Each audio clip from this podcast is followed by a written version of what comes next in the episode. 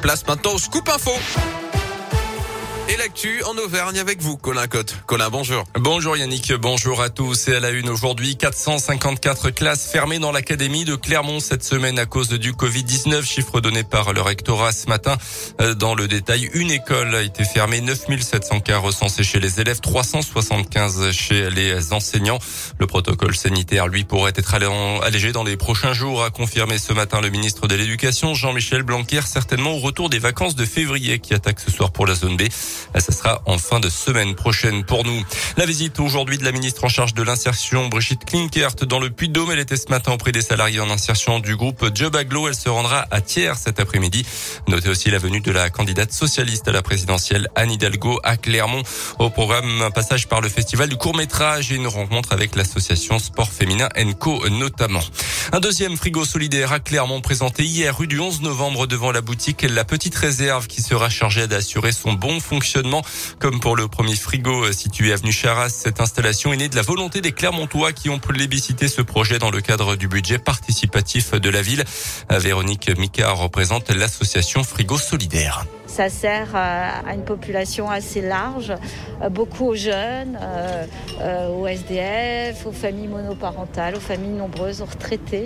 Le frigo, il permet de prendre en toute discrétion. Quand vous êtes devant le frigo, on ne sait pas si vous donnez ou si vous prenez. Les habitants peuvent mettre des produits frais, emballés, des produits secs aussi. Vous partez en vacances, il vous reste des choses dans votre frigo, vous pouvez les mettre là. Les restaurateurs, eux, et les autres commerçants peuvent mettre des plats cuisinés, leurs invendus un frigo solidaire donc installé depuis hier rue du 11 novembre à Clermont. Au total, 80 frigos de ce type sont installés aujourd'hui en France. Plus d'infos sur radioscoop.com.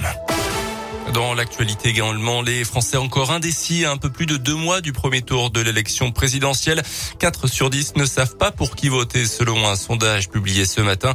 Euh, parmi eux, 2 sur 10 pourraient même s'abstenir carrément. 61% des électeurs interrogés dans ce sondage ont cité une personnalité pour laquelle ils aimeraient voter.